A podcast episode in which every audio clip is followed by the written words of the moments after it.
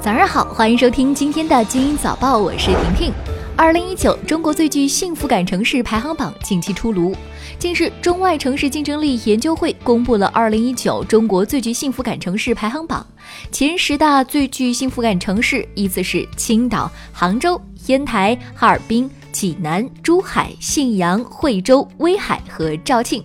城市幸福感呢，是指市民对于所在城市的认同感、归属感、安定感和满足感，以及外界人群的向往度、赞誉度。所以，你幸福吗？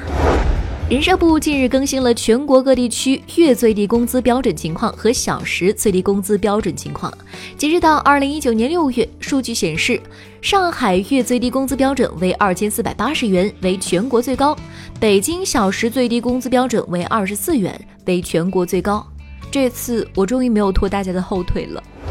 过户逝者手机号被要求双方到场的消息引发热议。凭死亡证明为何不能过户呢？三大运营商给出了解释：原户主身故，继承者可凭公证处出具的继承者证明、死亡证明、继承人有效身份证件等进行过户。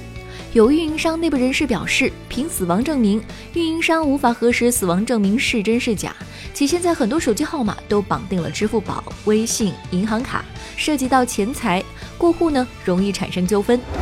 摩拜单车又涨价了，上海、深圳起步价从一元涨到了一点五元，但两个地区的时长费有不同。上海地区骑行超过十五分钟，每十五分钟零点五元。深圳地区骑行超过三十分钟，每三十分钟一元。照此计算，在上海骑行一小时需要花费三元，在深圳则是二点五元，比公交还贵的单车，你还会骑吗？再来刷新到体育方面的消息，昨晚二零一九国际泳联世锦赛男子八百米自由泳决赛中，孙杨以七分四十五秒零一的成绩排名第六。至此，孙杨在本届世锦赛的个人项目比赛已经全部结束。他在两百米和四百米自由泳上收获了两枚金牌。孙杨赛后表示，其实人已经很累了，已经三百米了，两百米游完以后要转换节奏很困难，腿很酸，一直在坚持，想让大家看到自己坚持的意志品质，不是说一定要拿奖牌他才有，这对自己是个锻炼。日本公开赛林丹首轮出局，他还能进军东京奥运会吗？昨天下午，日本羽毛球公开赛男单首轮比赛中，林丹与丹麦球员约根森激战三局，前者在先胜一局的情况之下连丢两局，最终以一比二首轮出局。目前的奥运积分榜上，超级丹在队内排在石宇奇、陈龙之后，位列第三名。在只有前两名入选的前提下，你觉得林丹还能拿到东京奥运会的入场券吗？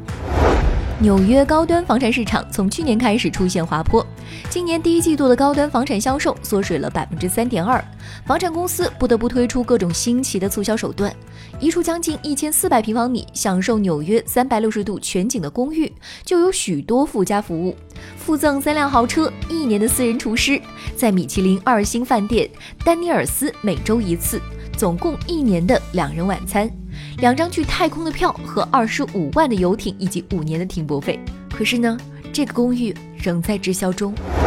你知道吗？爱吃辣会增加患老年痴呆症的风险哦。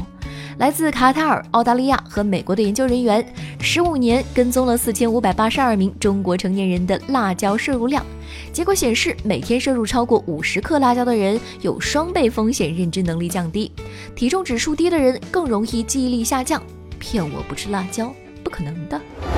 今天的精英早报就到这里，祝你度过美好的一天，明早见喽。